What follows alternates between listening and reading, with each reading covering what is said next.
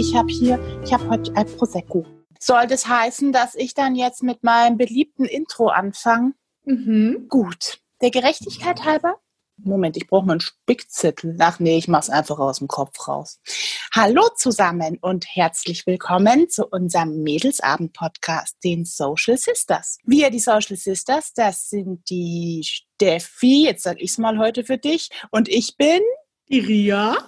Danke. Wir beide sind schon seit vielen, vielen Jahren beste Freundinnen, soziale Schwestern sozusagen. Deswegen sind wir auch auf diesen Titel gekommen und möchten uns in unserem Podcast einfach Art zu typischen Mädelsabend-Thematiken austauschen, gern mit euch live dabei. Und da wir beide auch seit langen Jahren schon im sozialen Bereich tätig sind, haben wir natürlich viele spannende Themen, die den sozialen Bereich eben betreffen, die wir hier viel mit einfließen lassen. Erfahrungen, Fragen, gegenseitige Diskussionsthemen. Ganz wichtig natürlich, Mädelsabend, Spaß muss auch immer mit dabei sein. Ist uns ein großes Anliegen. Hast du gehört? Heute habe ich es nicht vergessen. Mhm. Und ja, würden uns natürlich sehr freuen, auch über E-Mail-Nachrichten etc. von euch mit Fragen, Anregungen, was auch immer euch so einfällt. Und natürlich Bewertungen bei Spotify, Deezer und so weiter. So, was habe ich jetzt vergessen? Nix. Nix, oder? Ja. Auch wenn es etwas holprig war, aber das kannst du ja dann Egal. zusammen, kannst du dann ja Ja, zusammenschneiden, ist kein Problem. Dann sitze ich halt wieder drei Abende.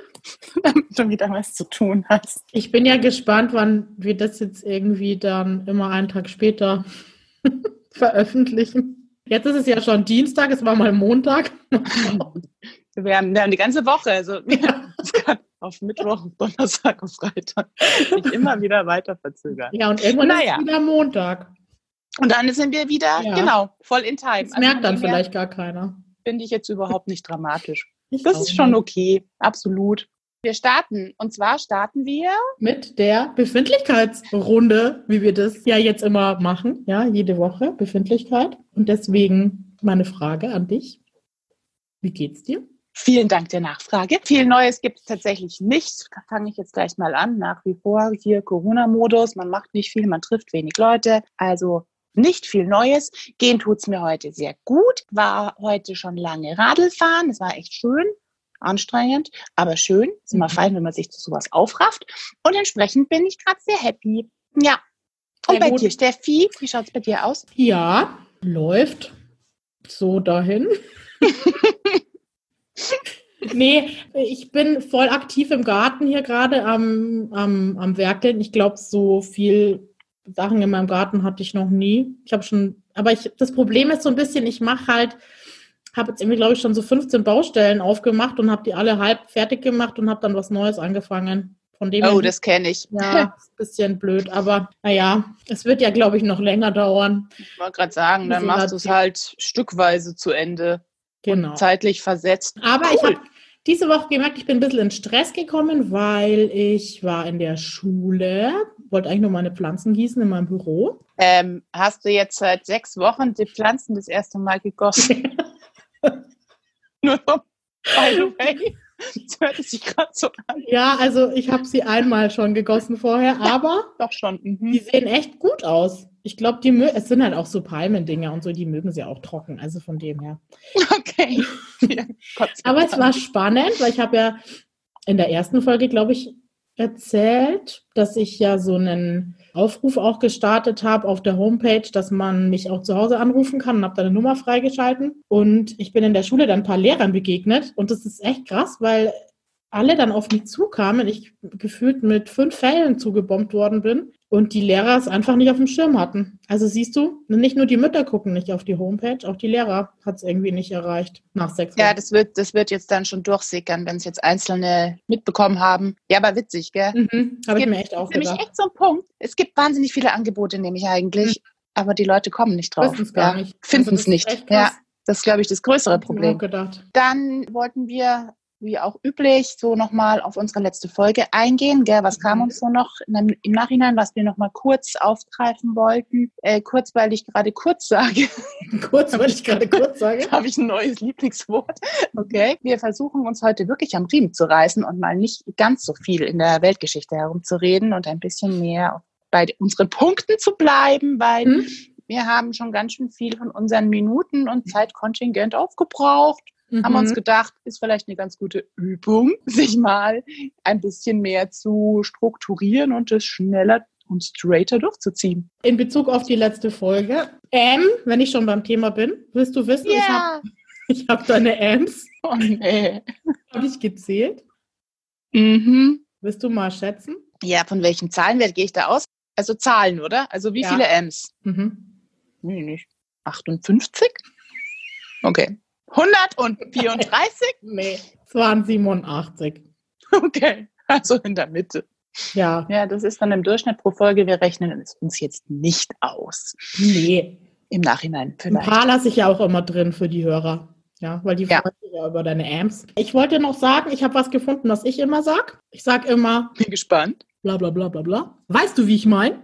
Weißt du, wie ich mein? Sag ich immer.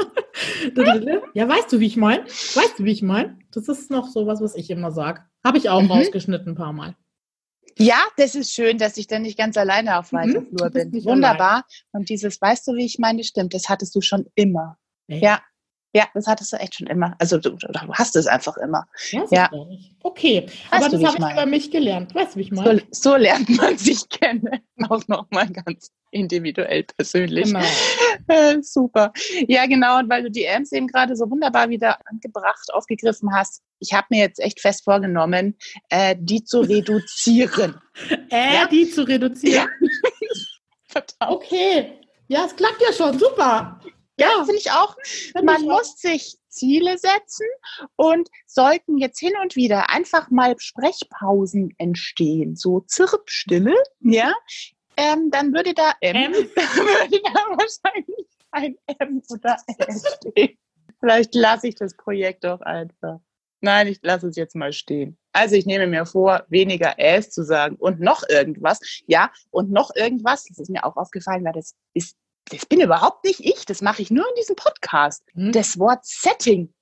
Ich hasse das Wort Setting. Das ist sehr oft sehr passend, aber auch das werde ich versuchen, ein bisschen zu minimieren. Okay, So. und ihr liebe Hörer werdet es nicht mitkriegen, ja?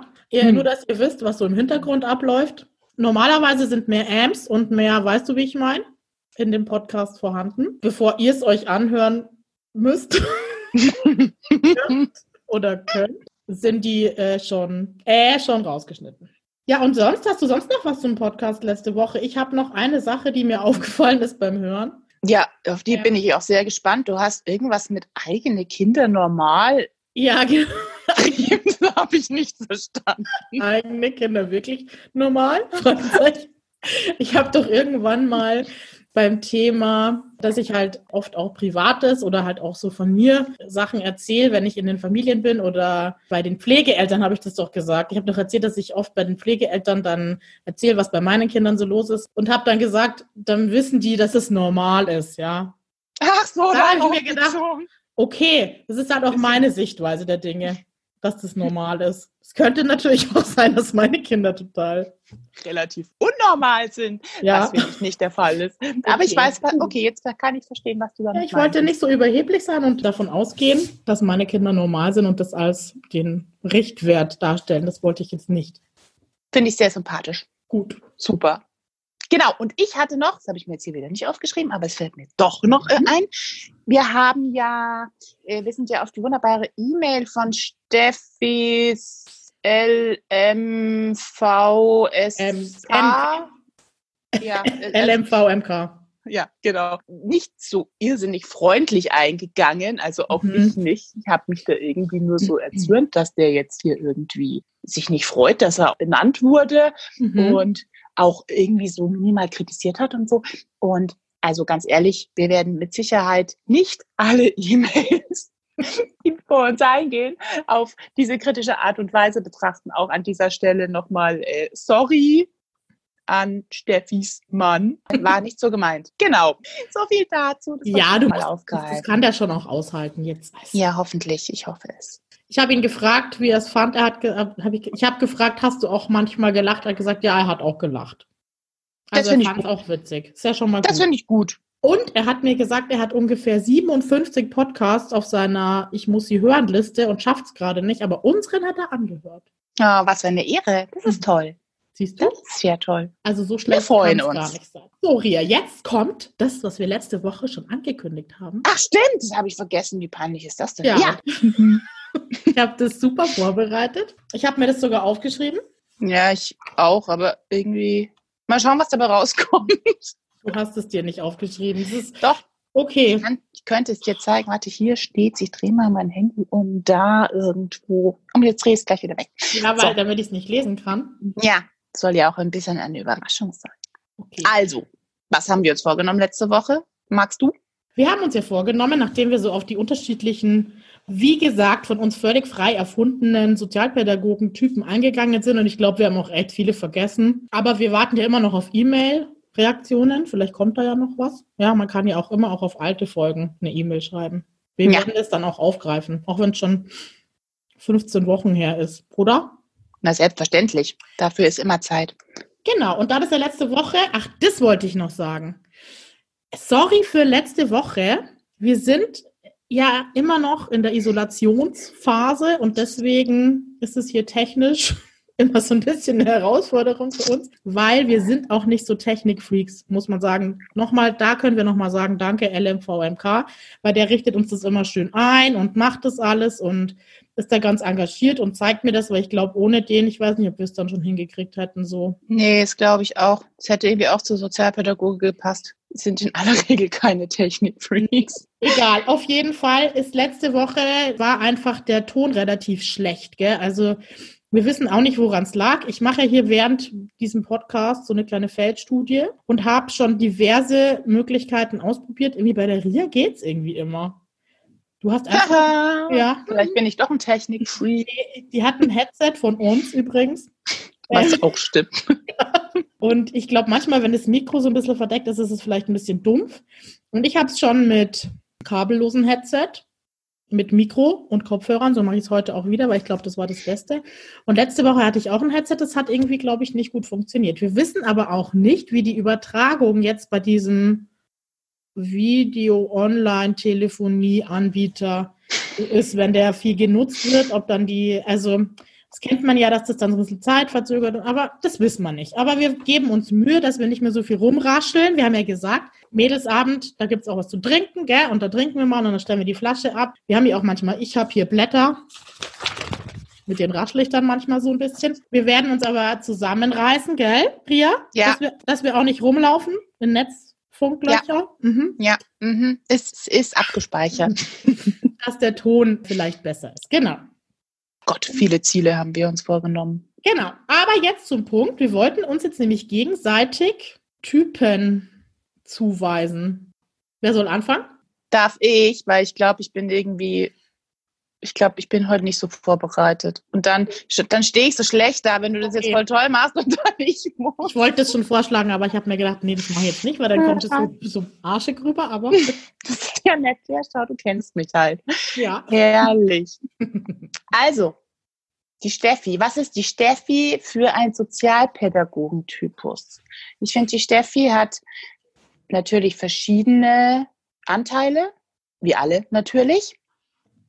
Ich habe mir jetzt mal drei rausgekrapscht. Ich finde, die Steffi ist auf jeden Fall, was ich, also ich finde das ja sehr positiv, eine sehr straighte Sozialpädagogin. Sprich, zielorientiert, hat was vor Augen, wo sie hinarbeiten will, in ihrem Kontext mit ihren Familien hinarbeiten will oder mit Schülern jetzt in der Beratung, mit Eltern und Lehrern in der Beratung.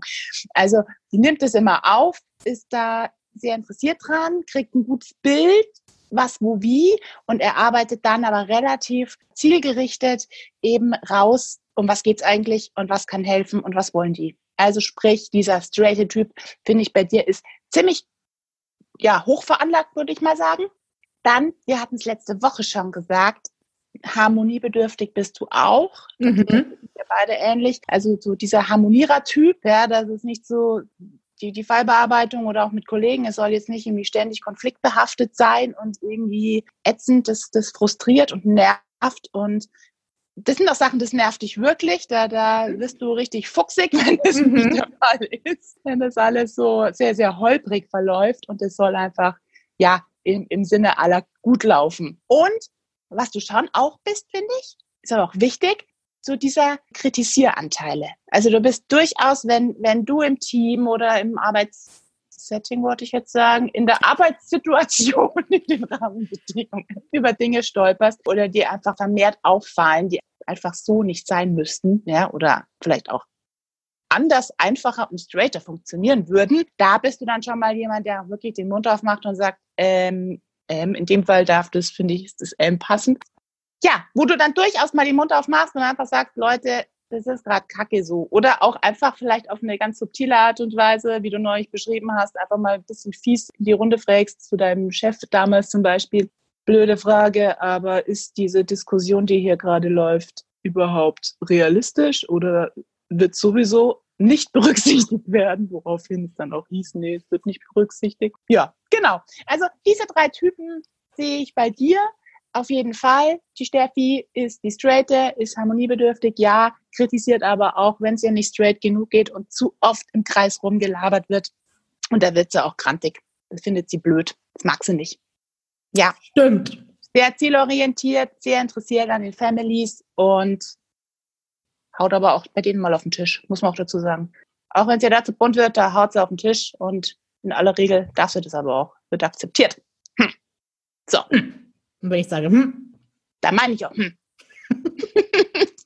okay, danke. Gerne. Alles so, wie du es gesagt hast. Ich frage mich gerade mit dem Kritisieren, ich glaube, ich warte da manchmal zu lang. Also weißt du, bei dem, das ich da damals beschrieben habe, mit dieser Teamsituation, da hätte ich ja auch schon vorher mal was sagen können. Und nicht erst warten, bis jeder von den 38 Leuten, nein, es waren nicht 38, 12 oder so, seine Meinung dazu gesagt hat, ja. Okay, Ria. Ja. Kennst du noch Herzblatt? Wow. Da war doch, und unsere was? Susi wird es jetzt nochmal für sie zusammenfassen. Okay. Nostalgie haben wir auch noch am Start. Oh Gott, wie krass. Nein, ich, bin gespannt. Nein, ich weiß nicht, wieso ich da drauf kam.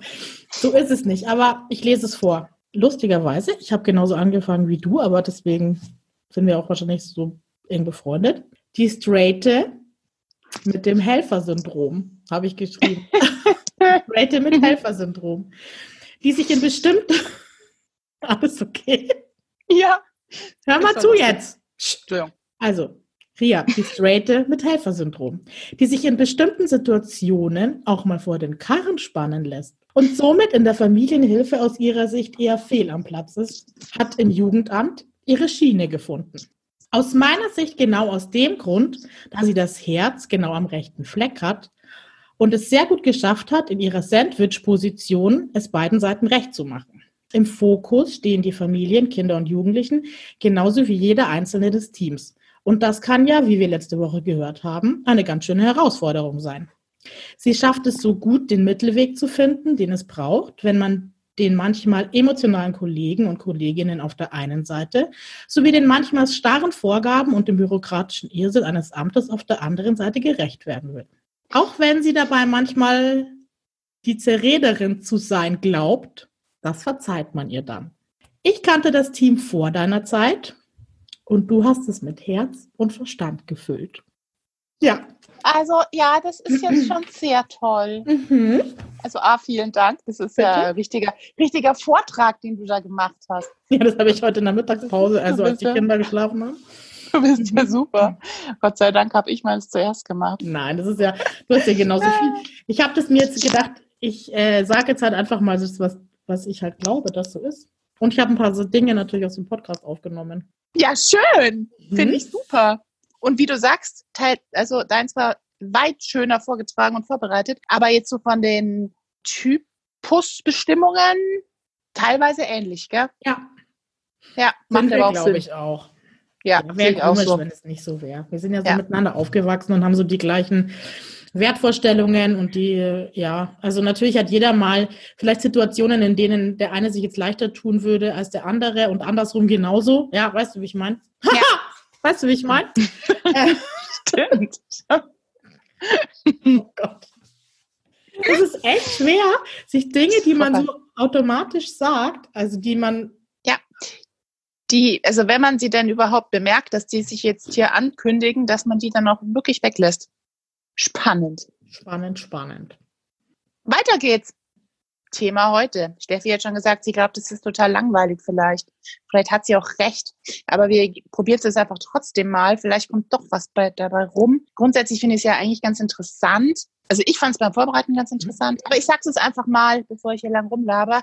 Unser Thema heute, die verschiedensten möglichen Arbeitsfelder in der Sozialpädagogik. Das ist ja, wir hatten es neulich schon formuliert, so unsagbar breit gefächert von ja von bis alle Menschenschichten, alle Alterssparten, alle eben Bereiche, auch einrichtungstechnisch ähm, oder eben auch auf der Freizeitschiene oder in der freien Wirtschaft. Also es ist wirklich alles mit drin. Ja, da haben wir uns gedacht, wir tragen jetzt einfach mal ein bisschen so zusammen, was gibt's denn so?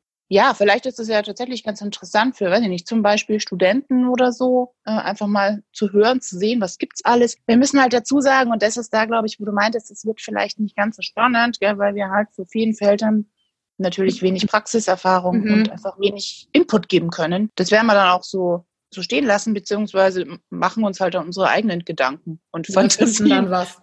Ja, finden dann was, wie, wie diese Arbeitsfelder dann auszu genau. auszusehen haben. Und genau, und dann gibt's natürlich die Felder, wo wir halt wirklich total gut informiert sind, weil unsere Routine, unser Arbeitsalltag, sprich Ämter und, äh, und Schulen in dem Fall oder auch so freie Trägerarbeit, Jetzt habe ich schon ein paar genannt, wir gehen nachher nochmal kurz drauf ein, aber die werden wir nur kurz benennen auch, die anderen Sachen auch. Auf die möchten wir in der gesonderten Folge nochmal separat eingehen, sprich mhm. unsere Arbeitsfelder, wo wir gut Bescheid wissen, viel Infos rausgeben können. Die werden wir heute nur äh, anreißen und das nächste Mal dann oder in irgendeiner nächsten Folge die dann nochmal speziell, konkret und intensiv beleuchten. Ja, ich fange mal an, weil das steht bei mir ganz am Anfang und es fängt mit A an, sprich. Amtswesen. Mhm.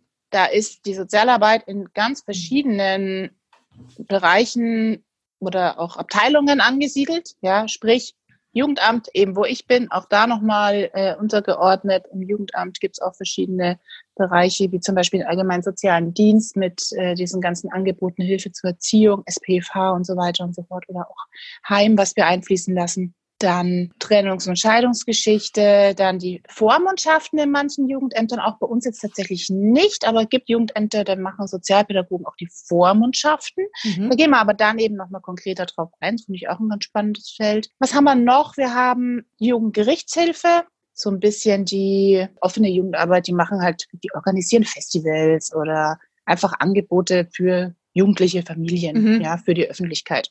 Das war's, glaube ich. Trennung, Scheidung, diese verschiedenen Fachdienste wie SPFH. Äh, Pflege. Pflege ist auch noch, Pflege ist ganz wichtig. Pflegekinderwesen, das sind Kollegen, die einfach die Pflegeeltern betreuen, aussuchen und begleiten und auch Pflegekinder vermitteln und die begleiten. Genau, das wäre es bei uns so im Jugendamt. Gesundheitsamt weiß ich auch, sind Sozialpädagogen mit angestellt, wobei ich echt gestehen muss, da werde ich mich zu dieser besagten Folge auch nochmal schlau machen. Ich weiß gar nicht, was die da so genau machen offen gestanden. Meinst du nicht, dass sie auch so schwangeren Konfliktberater und sowas machen? Wahrscheinlich. Ganz kurzer Step zurück, Jugendamt nochmal, da gibt es nochmal so die, das Familienbüro, die koordinierenden Familienhilfen, das gibt es auch noch mit frühen Hilfen, Adoption und so, ist da auch noch mit angesiedelt. Asylwesen habe ich mir noch notiert. Das ist halt natürlich seit einigen Jahren ist das auch sehr, sehr on the top, ja, wo einfach die verschiedenen Asylsuchenden betreut werden, ja, an Maßnahmen angebunden werden, eben auch beraten werden, im Speziellen die unbegleiteten minderjährigen Flüchtlinge auch. Das ist übrigens auch noch im Jugendamt nochmal so eine, so eine Schiene, die darüber geht. Auch das Jugendamt damit betroffen oder befasst. Genau, also Asyl, Amt ist auch Sozialpädagogen-Thema, definitiv. Arbeitsamt, auch da gibt es mit Sicherheit, das wissen wir, es gibt da auch Sozialpädagogen, mit Sicherheit geht es dann um ja Wiedereingliederungsmaßnahmen, Beratung, Berufsberatung und solche Dinge. Also ich weiß aus meiner Arbeit von den Familienhilfen, da bist du ja auch mit manchen Familien beim Arbeitsamt immer mal wieder vor Ort, Jobcenter und so weiter, wenn es um Bescheide geht und weiß ich nicht was. Und da gab es auf jeden Fall zum Beispiel eine Dame, die hat dann nur die ganzen jungen, alleinerziehenden Mütter sozusagen betreut und hat dann da so Maßnahmen halt eben gestartet. Das heißt, ich vermute mal, das wird eine Sozialpädagogin gewesen sein. Und ich kenne auf jeden Fall zwei, die schon, also zwei Sozialpädagoginnen, die schon im Arbeitsamt gearbeitet haben, aber ich habe mir noch nie großartig darüber Gedanken gemacht, was die da machen, weil ich denke mir nicht, auch dass nicht. die da so Bescheidgeschichten machen, oder? Nein, da geht es mit Sicherheit auch um Beratungskontext, beziehungsweise eben genau, wo können Leute wieder eingegliedert werden, welche welche Bereiche bieten sich an, zum Beispiel für Alleinerziehende oder eben auch Genau. wirklich wieder so Einstiegsmaßnahmen, um überhaupt da mal wieder reinzufinden in Genau. das Berufssetting. Und das wird mit Sicherheit von Pädagogen gemacht. Was Aber mir da jetzt- werden wir uns schlau machen. Ja, Was, mir uns, was mir einfällt, das passt jetzt danach auch wieder zum Thema Schulen. Es gibt ja auch diese, wie heißt denn das, da du so BV, BVB so oder wie das heißt machen kannst, diese, diese Berufsvorbereitungsmaßnahmen und Genau, solche Dinge, von gell? diversen Trägern. Ja, Und die, das ist ja eigentlich eine Schule, wo auch immer wieder mit dem Betrieb und so weiter. Und da gibt's ja auch immer Sozialpädagogen, die machen dann halt mit den einzelnen Leuten halt eben Gespräche und so weiter. Und das würde ja auch zu dieser Arbeitsamtsschiene passen, weil da geht's ja auch so um Arbeitsvermittlung, dass man eine Ausbildungsstelle kriegt und so weiter. Das, ja, die machen dann ja auch viel so Kurse wieder, wenn zum Beispiel junge Mütter, die halt keine Ausbildung gemacht haben, weil sie ein Kind gekriegt haben, dann irgendwie ins Arbeitsleben kommen, dann machen die so Bewerbungstraining und so weiter. Da kann ich mir gut vorstellen, dass das Sozialpädagogen auch machen, oder? mit Sicherheit. Also ich bin mir auch sehr, sehr sicher, dass die da angesiedelt sind. Ist Hausaufgabe für uns. Ja. Ist doch spannend, wo wir schon wieder drüber stolpern, uns da mal nochmal schlau zu machen, Ja. damit wir da in dieser besagten Folge auch wirklich kein Blödsinn von uns geben und einfach ein bisschen, Mhm. ja, auch Infos weitergeben können. Genau, das wäre jetzt so diese Amtsschiene gewesen. Nee, ich habe da noch Ja. Regierung. Ähm, ja, das habe ich gesehen. Da bin ich leider auch völlig blank. naja, ich meine, das sind ja, also das sind ja die, die so diese ganzen Heimaufsichten und so weiter kommen doch daher, oder? Zum Beispiel. Ja, Sozialpädagogen. das stimmt. Wobei Heimaufsicht ist sogar bei uns auch mit angesiedelt. Aber die sitzen Ja, doch bei der. Regierung. Teils, teils.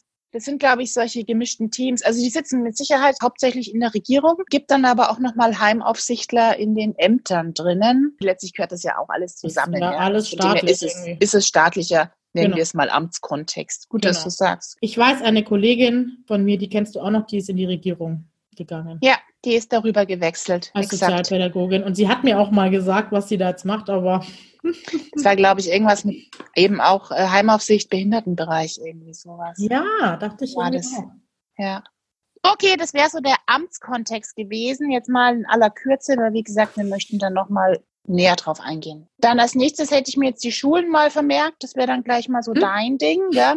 Genau, also es gibt Sozialarbeiter in eigentlich allen Schulformen inzwischen. Gell? Da gibt es ja unterschiedlichste Möglichkeiten. Da werden wir auch nochmal näher drauf eingehen, weil ich hier an der Schule arbeite und einfach auch lange Erfahrung habe. Und das lohnt sich, glaube ich, da eine extra Folge zu machen, weil man viele Praxisbeispiele zu erzählen hat. Es gibt ja eben die Jugendsozialarbeit an Schulen.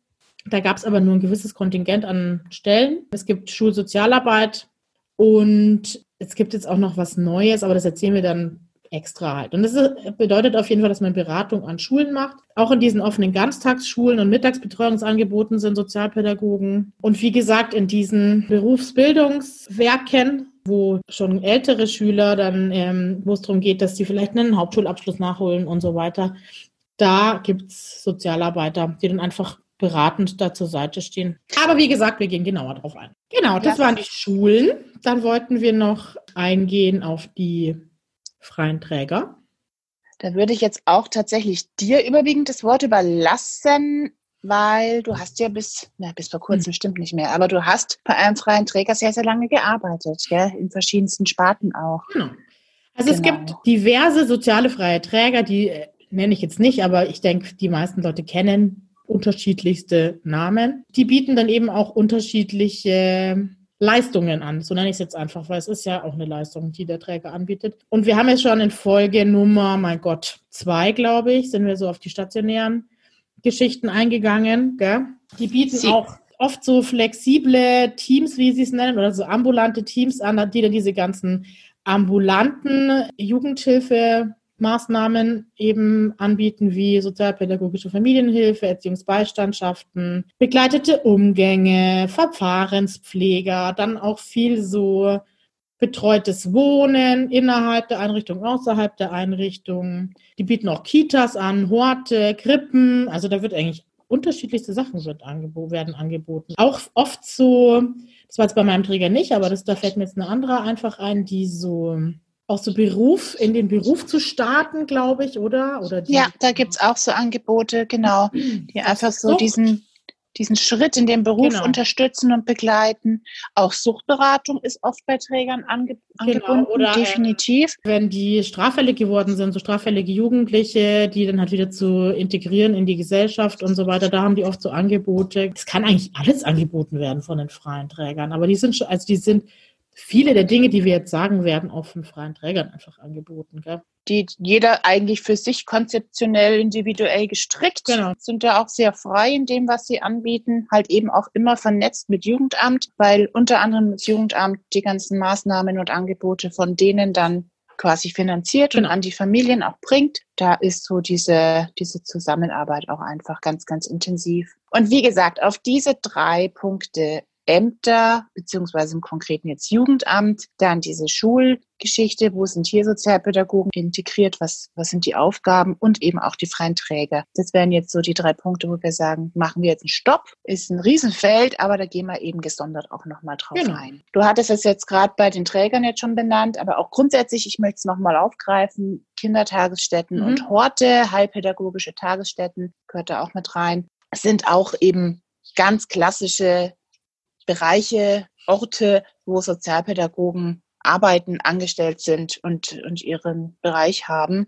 Ich überlege jetzt gerade bei der Kita, Würde ich jetzt eher so, überwiegend haben wir Erzieher wahrscheinlich dort angesiedelt, aber eher so Leitung. Pädagogen, oder ja, stimmt, Ja. auf Leitungsebene, da, da sind die Pädagogen gefragt, Genau. richtig, exakt, du sagst es, vielen Dank. Und auch bei den Horten oder auch Kindergärten, ganz egal, genau, da gibt's ja immer noch im Speziellen die Schiene von Integrativplätzen oder heilpädagogischen Plätzen. Das sind dann eben, das ist dann für die Kids gedacht, die eben, wie gesagt, diesen intensiveren Förderbedarf haben und genau, dann neben der regulären Betreuung halt diese Zusatzangebote durch Pädagogen, Heilpädagogen, was auch immer, dann bekommen.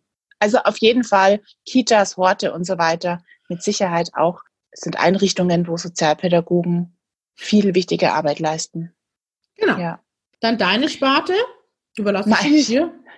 Ja, das ist sehr nett. Genau, ich habe noch aufgeschrieben, tiergestützte Angebote. Das wächst ja jetzt auch immer mehr über die Jahre, wirklich auch auf der Pädagogenschiene definitiv möglich. Hier ist es meines Wissens aber schon, glaube ich, in allen Bereichen notwendig auch, dass man eben die Zusatzausbildungen macht. Da gibt's verschiedenste Optionen. Ich gehe jetzt mal zum Beispiel aufs heilpädagogische Reiten ein. Das ist sowas, was mich zum Beispiel wahnsinnig interessiert. Da habe ich jetzt, wenn ich jetzt mal einen Pädagogen habe und das machen möchte, muss ich wirklich nochmal eine sehr, sehr intensive und auch teure leider Ausbildung machen. Dauert zwischen einem Jahr und zwei Jahren. Brauchst auch reiterlich die ganzen Voraussetzungen natürlich. Und könntest dann aber eben wirklich als heilpädagogischer Reitlehrer sozusagen arbeiten. Das ist jetzt wirklich, was immer mehr kommt. Ich glaube, es gibt auch wirklich heilpädagogisches Arbeiten mit, mit verschiedensten Tieren. Das sind wir jetzt wieder auf dieser Go-Kart. Ja. Fahrschiene. Da weiß ich jetzt nicht, wie geschützt diese Berufe sind. So heilpädagogisches Arbeiten mit Lamas habe ich schon gehört. Mhm. Ja, Und es gibt ja auch die Möglichkeit, einen Therapiehund ausbilden zu lassen. Also ich habe da mit einer Kollegin aus der Klinik gesprochen, die hat einen Therapiehund und das ist schon eine ziemlich aufwendige Ausbildung auch. Der, Hund muss halt auch dementsprechend gut erzogen sein und du bist ja auch dabei, logischerweise als aber da brauchst du, Also- das kann man wahrscheinlich als ganz als regulärer, sage ich jetzt mal, Sozialpädagoge machen. Oder brauchst du dann auch nochmal eine Zusatzausbildung? Nee. Das reicht wahrscheinlich, wenn du mit dem Hund diese Ausbildung zum Therapiehund machst. Ich glaube, auch ganz normale Menschen können den, die Ausbildung mit ihrem Hund machen, die keine Sozialpädagogen sind. Ja, stimmt, du hast Also recht. ganz Und die normale halt- Menschen. Das bringt wieder auf den Punkt. Also auch Ja. normale Menschen können das machen, nicht nur Sozialpädagogen. Nicht nur unnormale, auch Nicht nur- normale Menschen Ja, können das genau. machen. Ich habe mich da mal, Stimmt. weil meine Tochter wünscht sich ja unbedingt einen Hund, die will ja mal bei der Lawinenhunde-Staffel arbeiten. Sie hat mir, was hat sie mir, weil letztens hat sie mir beim Blumen einpflanzen geholfen, hat sie gesagt, sie könnte sich auch vorstellen, mal sowas zu machen mit Blumen. Sie braucht ja eh noch einen zweiten Job. Ich gesagt, wieso brauchst du noch einen zweiten Job? Naja, Lawinenhundestaffel, das ist ja nicht das ganze Jahr. Da muss sie ja noch was nebenher arbeiten. Na, Sie denkt mit. genau. Ähm, Süß. ähm, was wollte ich jetzt sagen? Egal, also es ist auf jeden Fall ziemlich aufwendig, glaube ich. Ja, das glaube ich. Das Und auch glaub teuer. Ich, geht, über, geht über viele Jahre und ist sehr, sehr teuer und du brauchst den geeigneten Hund dafür. Hund, und also das wollte ich auch gerade sagen, der muss ja top erzogen sein und muss halt, also da, das hat mir die Kollegin eben gesagt, also der darf halt in keinster Weise irgendwie beißen, sonst was, also ängstlich sein oder sonst was. Wenn du genau, bei- die müssen einfach Genau. völlig gelassen und Genau. gesettelt sein und nervenstark kommt und an dem rumzuppelt und macht und tut, dann darf der sich nicht aus der Ruhe bringen lassen. Und das Ja. ist ja schon eine krasse Voraussetzung. Also, weiß ich nicht, ich habe keinen Hund, aber das ist ja auch Ja, aber ich glaube auch, da Wesen muss man echt, einfach. dass man genau da das geeignete Wesen findet. Genau. Gibt es bestimmt Rassen, die bieten sich an, aber dennoch, es muss jeder Hund individuell, denke ich, betrachtet werden, ob der Ja, da in Frage kommt. Genau, genau. Bei den Pferden im Übrigen das Gleiche, ja, also das ist ja auch, selbst wenn man diese Ausbildung hat zum heilpädagogischen Reitlehrer, brauchst du auch erstmal noch das geeignete Pferd dafür. Und da ist es auch nochmal so eine Schiene. Also das, es ist schon ein wahnsinnig aufwendiges Angebot, aber wenn man da mal hingekommen ist und die Option hat, dass Kinder davon profitieren können oder Jugendliche oder Erwachsene oder behinderte Menschen, ganz Mhm. egal. Ich finde es schon ganz, ganz toll, was man damit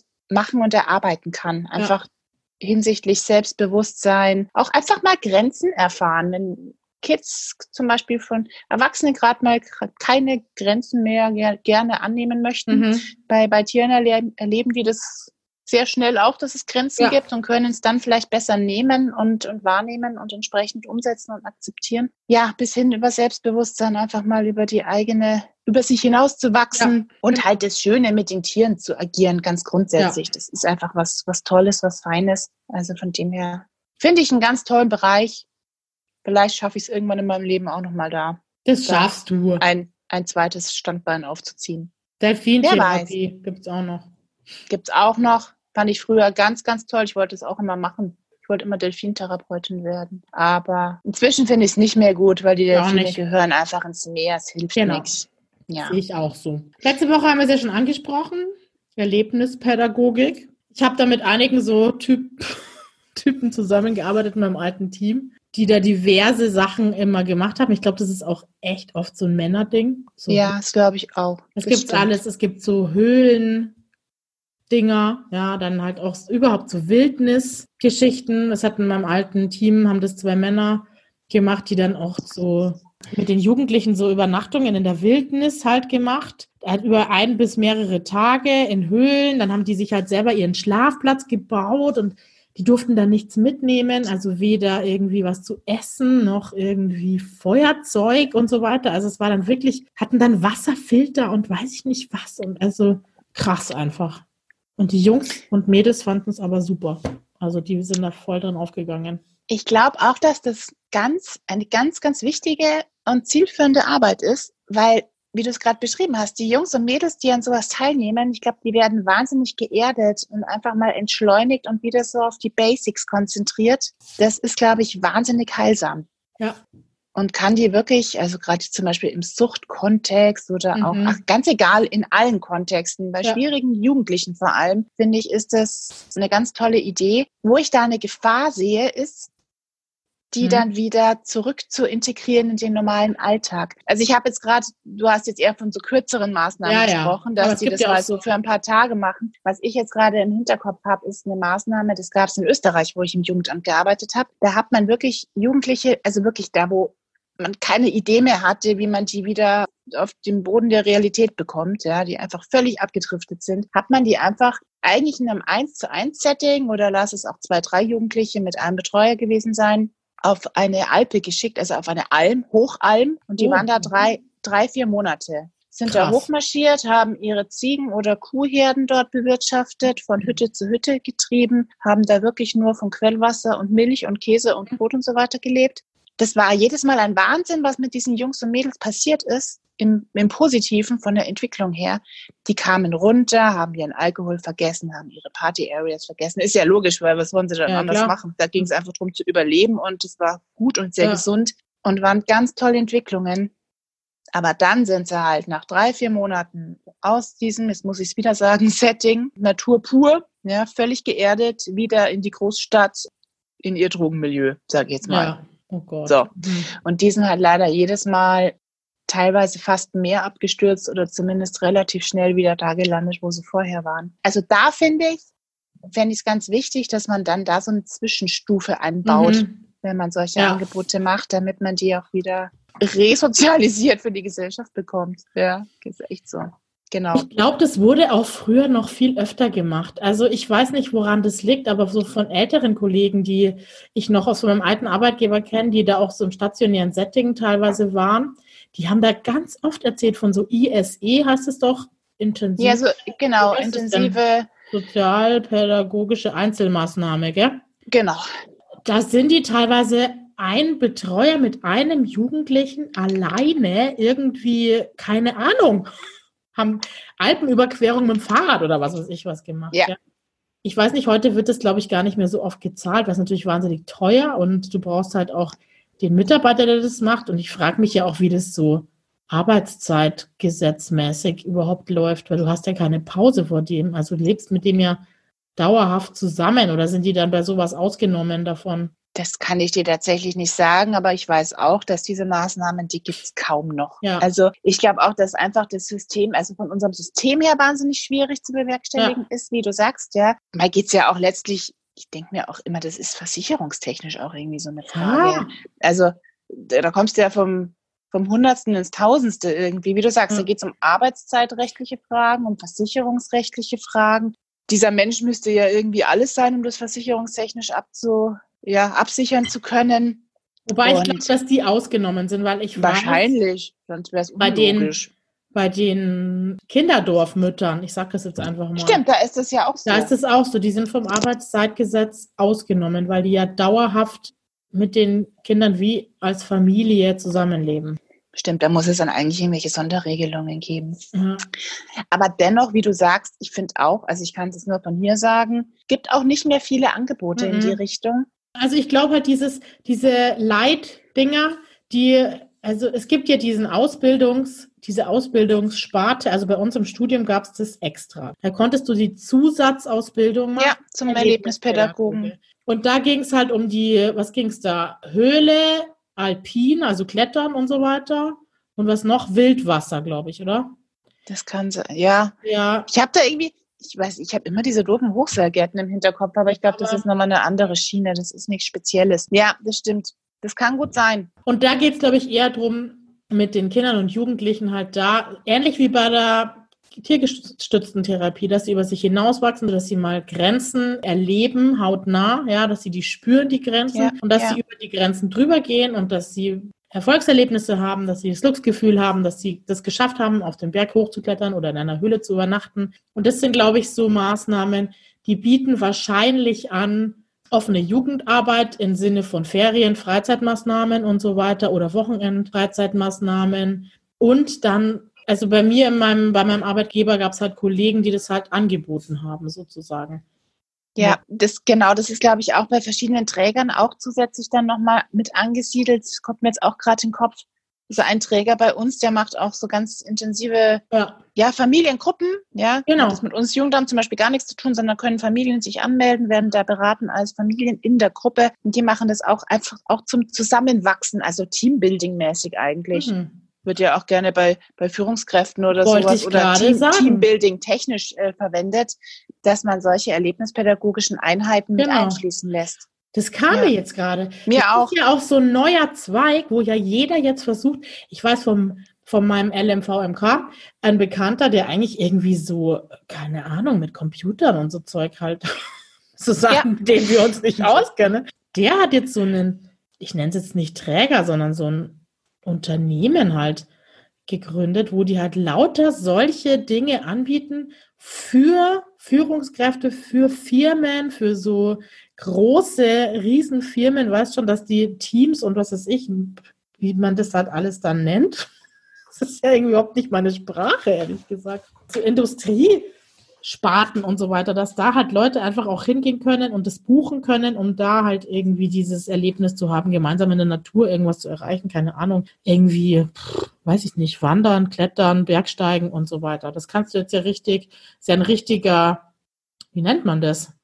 Es ist ein neuer Trend. Ja. Also ich finde, es ist ein neuer Trend. Das ist genau, das hat. Da machen die Leute Kohle. Da ja. machen die Leute Kohle und die Betriebe und die großen Firmen wollen das, glaube ich, auch vermehrt sehr gerne. Genau, einfach für die Mitarbeiter ich sage jetzt mal salopp, bei Laune zu halten, zusammenzuführen, wenn es irgendwelche Konflikte in Teams gibt, dass man das dann auch gerne bucht, ja, damit da einfach mal ein Pädagoge, ein Erlebnispädagoge mit diesen Leuten arbeitet, um da irgendwelche Ungereimtheiten wieder aus der Welt zu räumen. Also so ein bisschen eine Art Supervision, aber im Sozialpädagogen-Praxiskontext. Ja, ne? genau. So fühlt sich das ein bisschen an. Stimmt, genau, das ist auch nochmal ein wichtiger Punkt. Definitiv. Aber das sind ja auch alles so Einheiten, die du, also das ist ja wie beim letzten Mal, alles verschmilzt ja auch irgendwie miteinander. Total. Ja.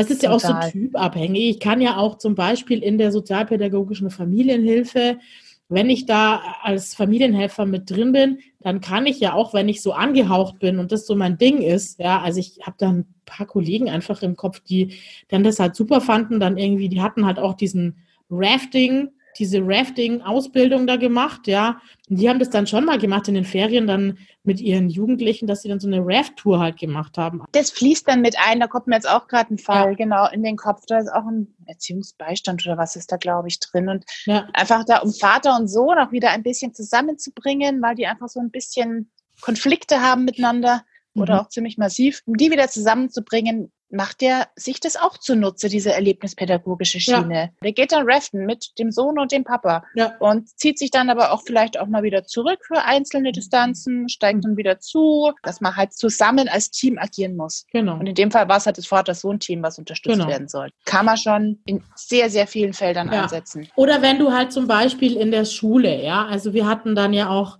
als ich noch an einer anderen Schule war, wobei ich das jetzt auch an meiner Schule jetzt mir vorstellen könnte, du hast ja immer mal wieder mit ganzen Klassen zu tun. Da geht es dann um Zusammenhalt. Dann gehst du halt mal irgendwo raus in die Natur und schaust halt irgendwie gemeinsam eine Brücke bauen oder irgendwie Flussüberquerung oder so als Klasse gemeinsam. Und das kannst du in der Natur halt einfach besser machen. Und das ist ja auch dann schon wieder Erlebnispädagogik. Weißt du, wie ich meine? Also, weißt du, wie ich meine? Mhm, mhm.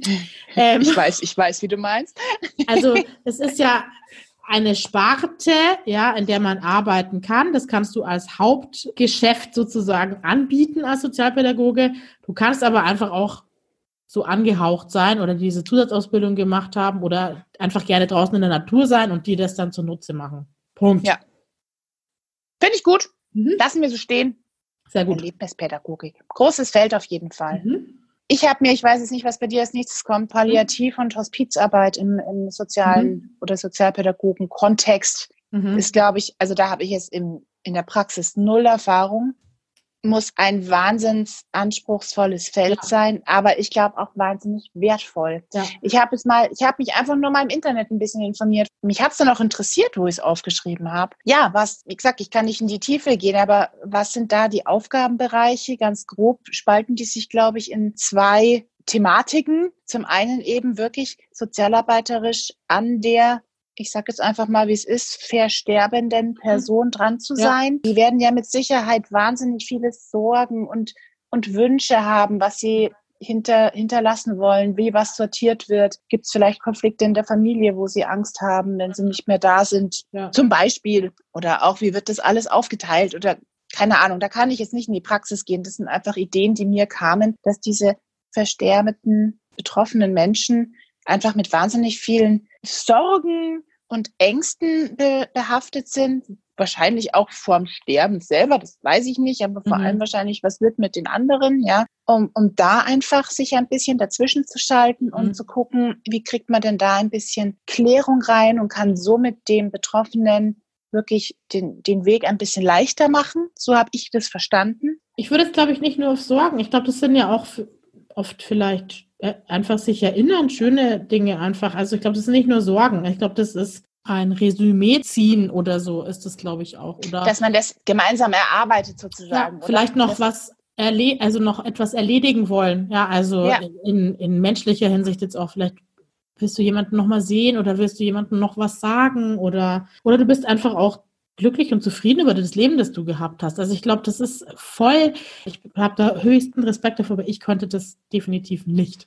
Da finde ich für mich sterben irgendwie, es gibt ja Menschen, die können das super, ja, und die, also ich bewundere Menschen, die das können. Ich glaube, das gibt dir wahnsinnig viel. Da bin, ja, bin ich davon überzeugt. Auch. Also das ist wahrscheinlich der spannendste Bereich, ja, in dem du arbeiten kannst als Sozialpädagoge, ja, weil du, glaube ich, da so viel, weiß ich nicht, da erlebst du, glaube ich, krasse Dinge einfach, ja. Aber, also da bin ich zu Da ist man nämlich dieser Thematik zu fern und hat vielleicht noch nicht gelernt, die Ja. zuzulassen. Also das stand da auch ganz oben immer dabei, dass einfach das, das Thema Tod einfach auch zuallererst mal von diesem ja enttabuisiert werden Genau. muss. Ja. Ja. Und ich glaube, da stehen ganz viele, also ich zum Beispiel und du auch, da, da, Ja. so weit sind wir noch Nee. nicht für uns. Mhm. Also einfach nicht abgeklärt genug, um das annehmen zu können. Wer weiß, vielleicht kommt man da mal hin, aber und es gibt bestimmt Menschen, auch mein größter Respekt, die können das und das ist, glaube ich, eine wahnsinnig wichtige Arbeit. Und wie du sagst, auch spannend, weil ich glaube, da guckst du in das Tiefste von den betroffenen Mhm. Menschen rein und hast wahrscheinlich nochmal Thematiken am Start, von denen wir uns Ja. überhaupt keine Vorstellung machen Mhm. können, Mhm. tatsächlich. Also von dem her mit Sicherheit hochspannend, ganz wichtig, aber ja, für, für unser Einsatz zum Beispiel leider. Nee. Da sind wir noch nicht so weit. Aber ich Aber, war, ja. meine, ich habe ja den Tod von meiner Oma so miterlebt und die war ja auf einer Palliativstation gelegen, lag also über eine Woche.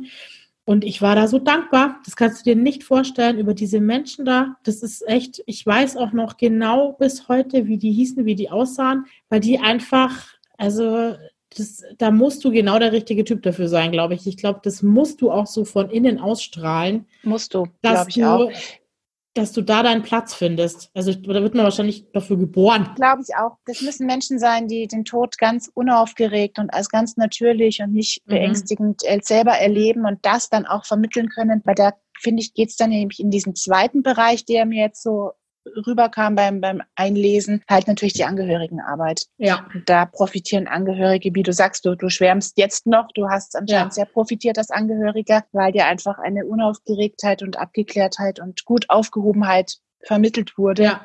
dass deine Oma da gut aufgehoben ist Mhm. und, und auch du aber gewissermaßen. mhm. Und ich denke auch, diese Vernetzung mit den Angehörigen und die Begleitung von denen ist natürlich Ja. der große andere Part. Ja. So stelle ich es mir vor. Mehr, kann, mehr Bild konnte ich mir jetzt bisher nicht machen. Ein sehr wahnsinnig wichtiges Feld, was man nicht Ja. vergessen darf, finde ich. Das nächste, Ja. was ich ja auch oberspannend finde, schon immer, ich weiß nicht warum, ich, ich finde es schon immer spannend, ist die betriebliche Sozialarbeit. Und da stelle Ich ich, auch. mir, ich habe da so ein Bild vor Augen, das ist so ein riesen, weil, also was man von der betrieblichen Sozialarbeit ja weiß, du bist meistens alleine für 5000 Leute zuständig, so ungefähr, ja. Also so ein Bild kriegst du im Studium und so haben wir immer so ein Bild suggeriert gekriegt. Also du bist eigentlich allein auf weiter Flur und ja, hast eigentlich hauptsächlich zu tun mit Themen wie Alkoholismus, Krankheit, glaub- schwere glaub- Krankheit, ja, oder Krankheit, Sorgen, Trennung. Scheidung. Ja, aber ähm, es geht, es ist halt immer so, also was ich auch so im Hinterkopf ist schon immer so ein Thema, dass du halt da wirklich auch losgelöst sein musst von diesem Arbeitgeber da, weil was hat der Arbeitgeber für ein Interesse? Weil will der jetzt wissen, ob die Leute wirklich ein Problem haben oder will der vielleicht auch jemand, der halt irgendwie immer montags nicht kommt? Ja, bisschen kontrollieren, meinst du? ja, will da so, soll da so eine Kontrolle stattfinden und will das auch, soll es auch den Zweck erfüllen, dass man vielleicht Leute so auch überführt und loswerden kann. Weil ich weiß nicht, Fiese Sache. Das ist halt Ja. die Frage, wie das dann strukturell angesiedelt ist, gell? Inwieweit die dann immer wieder in, verbunden sind mit dem Vorstand Ja, oder es läuft das alles, wie du sagst, auf einer völlig losgelösten Ebene. Das wäre die Frage. So, so weit bin ich noch nicht gekommen tatsächlich. Ganz kurz nochmal, also betriebliche Sozialarbeit heißt ja, große Firma, Mhm. nee, nicht, sagen wir mal, großer Autohersteller, Ja, hat einen Haufen Angestellte. es ist witzig, weil ich Möchte- glaube, wir denken beide die ganze Zeit an diesen einen Autohersteller. Ja, ja, absolut. Wir Also, können nachher nochmal klären, ob wir den gleich meinen. Mhm. mit Sicherheit. Großer Autohersteller, den denk, an den habe ich auch gerade die ganze Zeit gedacht. Mhm. Der halt, also ich denke, wenn man, wie es im Buche steht, wenn man es übernimmt, ist ja das Interesse von, in dem Fall zum Beispiel diesem großen Autohersteller, der will, dass sein Laden läuft. Und wann läuft der Laden, wenn man zufriedene Mitarbeiter hat? Und wann hat man zufriedene Mitarbeiter? Ist wohl dann eben die Idee geboren, denen das Angebot zu machen oder denen eine betriebliche Sozialarbeiter an die Seite zu stellen. Genau. So habe ich es jetzt verstanden. Der sich kümmert, wenn es Konflikte zum Beispiel jetzt im Team gibt, Mobbing, bla bla bla. Oder eben die andere Schiene, Meinst die? Einzel, äh, ja, stand zumindest so drin. Ich habe es Okay. vorhin nochmal nachgelesen. Mhm. Und eben die Einzelschicksale von den einzelnen Mitarbeitern, geht es denen familiär schlecht, Mhm. sind die erkrankt, Suchtthematik, glaube ich, ganz oben. Mhm. Glaube ich auch. Und, und wie kriegt man die halt dann dahin geführt, da wieder rauszufinden, um dann dem Betrieb wieder ein guter Mitarbeiter zu sein? Mhm. Ja. Aber Genau. du hast vollkommen recht. Klar, man kann das absolut als bisschen Spionage ausnutzen. So ja, das klingt. ist halt die Frage, weißt du, weil zum Beispiel jetzt nur als Beispiel im Vergleich zu mir, ich bin ja auch an der Schule, aber ich bin ja nicht angestellt bei der Schule. Also ich bin angestellt bei einem Träger, aber nicht bei der Schule, nicht beim Kultusministerium, nicht bei sonst was. Also ich kann da eigentlich schalten und walten, wie ich will. Die Direktorin ist nicht meine Chefin. Ist doch bei dir staatlich vorgegeben, oder? Es ist staatlich vorgegeben, aber mein Träger, der mich zahlt, ist nicht staatlich. Ist ein freier aber Träger. Die, und aber das Kultusministerium ist angehalten wegen staatlicher Vorschrift, oder? Oder die Schule ist angehalten wegen staatlichen Vorschriften sowas da einzusetzen. Und dann wird's eben, wird ein Träger angefragt und genau. deiner ist es dann geworden. Aber die Schule hat mir trotzdem nichts zu sagen. Also natürlich nee. mir was sagen, aber die Schule hat mir nichts zu sagen. Und das ist jetzt die Frage, wenn ich jetzt in diese betriebliche Sozialarbeit schaue, ist der Sozialpädagoge angestellt bei der großen Autofirma und haben sozusagen der Mitarbeiter, der beraten wird bei dem betrieblichen Sozialarbeiter und der Sozialarbeiter den gleichen Chef? Oder ist der Sozialarbeiter auch extern sozusagen über einen Träger da in diesem, in diesem Betrieb? Ist ein sehr, also ich weiß es tatsächlich. Wahrscheinlich beides. Nicht. Ich vermute mal Wahrscheinlich gibt es verschiedene Varianten. Ich denke mir halt den Unterschied, ich musste vorhin auch an den Vergleich Schule denken, weil es, glaube ich, echt durchaus da Parallelen gibt. Aber wo halt die große Nicht-Parallele ist, dass jetzt dieser große Autohersteller zum Beispiel staatlich nicht angehalten ist, seinen Betrieb mit sowas auszustatten. Und somit denke ich, wird er wahrscheinlich den Teufel tun, und sagen, er holt sich da irgendwen externen ins Haus, dem er nicht weisungsbefugt ist, weil wahrscheinlich wird er das sehr wohl steuern wollen. Der wird wahrscheinlich schon vorgeben wollen, was gemacht wird und was nicht. Vielleicht, vielleicht auch nicht, weißt du ja nicht. Es kommt ja immer auf den Betrieb drauf an. Ich kenne auch niemanden. Mich nervt das voll. Ich finde das total spannend. Ich kenne auch niemanden, weil das gibt es ganz, ganz, ganz selten, glaube ich. Ja, das glaube ich auch, offen gestanden. Und wie das dann auch so konkret ja. im Alltag aussieht, das fände ich wirklich mal interessant. Und eben auch die Strukturen die uns es, völlig unklar sind. Es muss ja auch ein, also falls ein betrieblicher Sozialarbeiter zuhört, bitte bestimmt, melden. Bestimmt ist es so, ja. Ja, ja, hundertprozentig. Mehrere. Uns würde das echt richtig interessieren. Auch in 13 Wochen kann man uns dann noch dazu eine Nachricht schreiben. Oder auch einfach, wenn jemand zuhört und dazu mehr Ahnung hat, vielleicht ja gerade im mhm. Studium sich damit befasst und da ja. mehr Plan hat und es intensiver ja. beleuchtet. Echt die Fragestellung, wie ist denn da die Struktur mhm. und wie schaut der konkrete Aufgabenbereich aus? Genau. Das wäre echt spannend. Was macht man als betrieblicher Sozialarbeiter? Das finde ich echt super interessant. Das hätte, würde ich auch mal ja. gerne mal ich würde es voll gerne mal machen, glaube ich. ja, ich auch. Das echt mal interessant. Das ist auch super spannend, weil das. Wenn ja. sich das, wenn es so ist, wie wir es uns vorstellen. Ja. das ist die andere Frage. Okay, so viel zur BSA, habe ich gelernt, heißt betriebliche Sozialarbeit. Was haben wir denn noch? Den ganzen Freizeitbereich, oder? Mhm. Also sprich Jugendzentrum, Streetworker. Ja, und so Ferienangebote. Ferienangebote, genau. Aber jetzt mal so als Grundstrukturverständnis Verschiedene öffentliche und private Träger sind da mit involviert, finanzieren mit oder geben Arbeiter oder Mitarbeiter. Und dann beim Jugendring zum Beispiel läuft das Ganze zusammen, an anderer Stelle vielleicht woanders, aber da, wo es zusammenläuft, finden dann auch diese Angebote statt. Mhm. So kann man sich es wahrscheinlich vorstellen. Genau. Zum Beispiel Streetworker. Mhm. Gibt es da eigentlich noch jemanden bei uns? Ich weiß es nicht. Ich glaube Würde mich jetzt mal interessieren, weil ich kannte mal einen. Der war witzig. Doch, doch, es gibt von dem freien Träger gibt's welche, die in der Schiene arbeiten. Echt? Aber mhm. es gab ja auch mal einen irgendwie, der da am Jugendzentrum angegliedert war. Da gab es öfter welche, aber ich frage mich jetzt gerade, weil von dem hört man gar nichts mehr. Der war nämlich witzig. Der hat irgendwie so Clownerie-Sachen dann auch immer gemacht und so. Also der war echt. echt? Ja. Lustig. Okay. Mit dem hatte ich mal einen Fall zusammen. Das war spannend. Das war ein, mein erster Fall. Ein obdachloser junger Mann. 20 oder so war der. Boah, das war echt heftig. Und der war halt als Streetworker an dem dran und ich habe dann da die Erziehungsbeistandschaft übernommen damals. Der ist dann übers Jugendamt dann, mhm. da hat er die Erziehungsbeistandschaft dann eingetütet. Ah, okay, cool. Nee, das war überhaupt nicht cool. Ich habe den einmal in meinem Auto mitgenommen, in meinem ersten Auto. Äh. Kannst du dich das noch erinnern? Schlechte Idee. Das war krass. Das hat zwei Wochen später immer noch nach dem gerochen. Das war echt schlimm. Also. Ja, das ist, also das ist bei bestimmten. Und diesen Geruch, den, echt fies. den rieche ich, wenn ich den rieche, dann, also den, dann wirst du übersensibel unter drauf. Tausenden ja. rieche ich diesen war, Geruch raus. War, oh Gott, oh Gott. Ja, das ja. kann auch nicht schön. Okay, aber Streetwork finde ich ja auch was Spannendes irgendwie. Das könnte ich jetzt nicht. Also ich könnte es auch überhaupt nicht, aber ich glaube, es ist eine wahnsinnig wichtige ja. Sache, weil genau einfach dieses Niederschwellige, gell? du bist, ohne ja. dass die Jungs und Mädels auf dich zukommen, aktiv und um ja. Hilfe bitten, du bist an denen dran, du kennst die und kannst einfach bei Bedarf, wenn du merkst, oh, da läuft was schief, doch mal versuchen, da aufsuchen, dich irgendwie anzudocken bei denen. Und dann eben zum Beispiel Unterstützung mhm. entsprechend einfließen zu lassen, wie jetzt bei dir in dem Fall. Ja. Das finde ich auch ganz toll. Und das Gleiche, eigentlich sind Streetworker und Jutze sehr eng verbunden, ja, sollte man davon ausgehen, oder? Ja, Streetwork ist halt, dass du halt die Orte kennst. Es gibt ja immer so Plätze, gerade im Sommer, wo sich die Jugendlichen dann treffen. Ja. Yeah. Und im Jutze, da müssen sie natürlich kommen. Das ist schon eine Kommstruktur. Also wenn das stimmt, kommt, da müssen, da müssen die halt genau im, im Jugendzentrum ja. sein und dann hat man die Möglichkeit, genau. an denen dran zu sein und ein Gefühl für die zu kriegen und gegebenenfalls zu unterstützen. Streetwork ist wahrscheinlich mehr so in Großstädten auch gefragt. Glaube ich oder, auch. Oder mehr angesiedelt. Ja. Deswegen ist es für uns, glaube ich, so ein bisschen, wir sind ja ein bisschen mehr ländlich in Anführungsstrichen, ja. ist jetzt nicht so das Top-Thema. Aber es gibt sie schon. Also ja. man hört es immer mal wieder. Ja. Okay, mach mal weiter. Entwicklungshilfe hast du aufgeschrieben.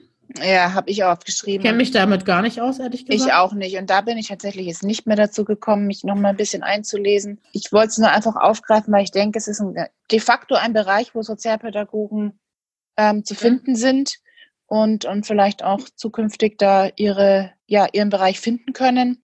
Aber was konkret, ich, ich habe es ja neulich in der letzten Folge aufgegriffen. Ich vermute schon, dass es da, da geht es, glaube ich, viel logischerweise um, um Auslandsgeschichten, mhm. ja, dritte, dritte Welt und so wahrscheinlich geht's ja wirklich so um, um Schulaufbauen, beziehungsweise einfach mit diesen ja, Familien oder auch Dörfern, Städten, ja. weiß ich nicht, Zusammenkünften von eben von Menschen aus diesen Entwicklungsländern, einfach auch an denen dran zu sein, mit ja. denen zu erarbeiten, was braucht's, was, was könnt, was kann euch helfen, weiß ich nicht. Ja. Man stellt sich das so klassisch vor, Brunnen, Schule, Lernen, Angebote machen, ich weiß es nicht. Ich glaube aber, aber auch, dass das wieder bei den Trägern angesiedelt ist. Also es gibt freie Träger. Echt? Ja, natürlich. Also der Träger, ja, bei dem stimmt. ich vorher gearbeitet hatte, ist ja weltweit. Ja, stimmt. Zum Beispiel. Stimmt, die, die haben da halt so ihre eigenen Bereiche und genau. schicken dann ihre Mitarbeiter eben entsprechend genau. dann und ich bin mir Welt. sicher, es gibt auch Entwicklungshilfeträger. Und dann gibt es, glaube ich, schon auch immer wieder irgendwelche Einzelpersonen, die sowas ins Leben rufen. Ja, ja das glaube ich auch. Ob das jetzt die Sozialarbeiter halt sind, glaube ich nicht, aber die Sozialarbeiter gehen halt dann vor Ort. Also es gibt schon viele, die ich kenne, die in ihrem in ihren praktischen Studiensemestern halt dann im Ausland waren und in der Entwicklungshilfe dann ihr praktisches Studiensemester gemacht haben. Ja. Aber auch hier würde es mich echt interessieren, nochmal als ja. Aufruf, falls wer Lust hat, wenn es da Erfahrungswerte gibt, wer hat in der Entwicklungshilfe gearbeitet und wie sah das dann aus? Was gibt es ja wahrscheinlich zig verschiedene Bereiche auch. Aber einfach mal so äh, kurze Erfahrungsberichte aus der Entwicklungshilfe. Welcher Bereich, was hat man da gemacht? Wie ist man vielleicht auch da hingekommen? Mhm. Wie hat man es abgeschlossen? Wie, wie sind da die Strukturen? Mhm. Was macht man da? Das würde mich ja, echt interessieren. Mich auch interessieren. Weil das ja. ist für mich so ein blinder, sagt man das so? Nee. Auf jeden Fall habe ich keine Ahnung. Und wie wird es finanziert? Aber ich habe keine Ahnung. Es interessiert mich auch, wie es finanziert wird. Also bei den großen freien Trägern ist es ja klar, aber ja, die werden dann auf Stiftungen auf oder sowas. Aber, ja, wobei der ja, Träger sind ja auch oft auf Spendenbasis. Ja. Also das würde uns sehr mhm. interessieren, liebe Hörer. Definitiv. Entwicklungshilfe. Was macht man da? Klärt uns auf. Genau. Was habe ich noch? Wir haben ein bisschen unterschiedliche Inhaltsangaben wieder mal. Wieso? Äh, die, ja, weil ich es mir wieder nur zusammengekritzelt habe. Ich habe es ausgedruckt. Kliniken Reha. Ja, du druckst, ich weiß ich schon. Auch. Genau, habe ich auch. Kliniken Reha. In, in Kliniken, klassisch Krankenhäuser, da gibt es ja, da gibt es ja immer diesen sozialen Dienst oder so. Da arbeiten Sozialarbeiter.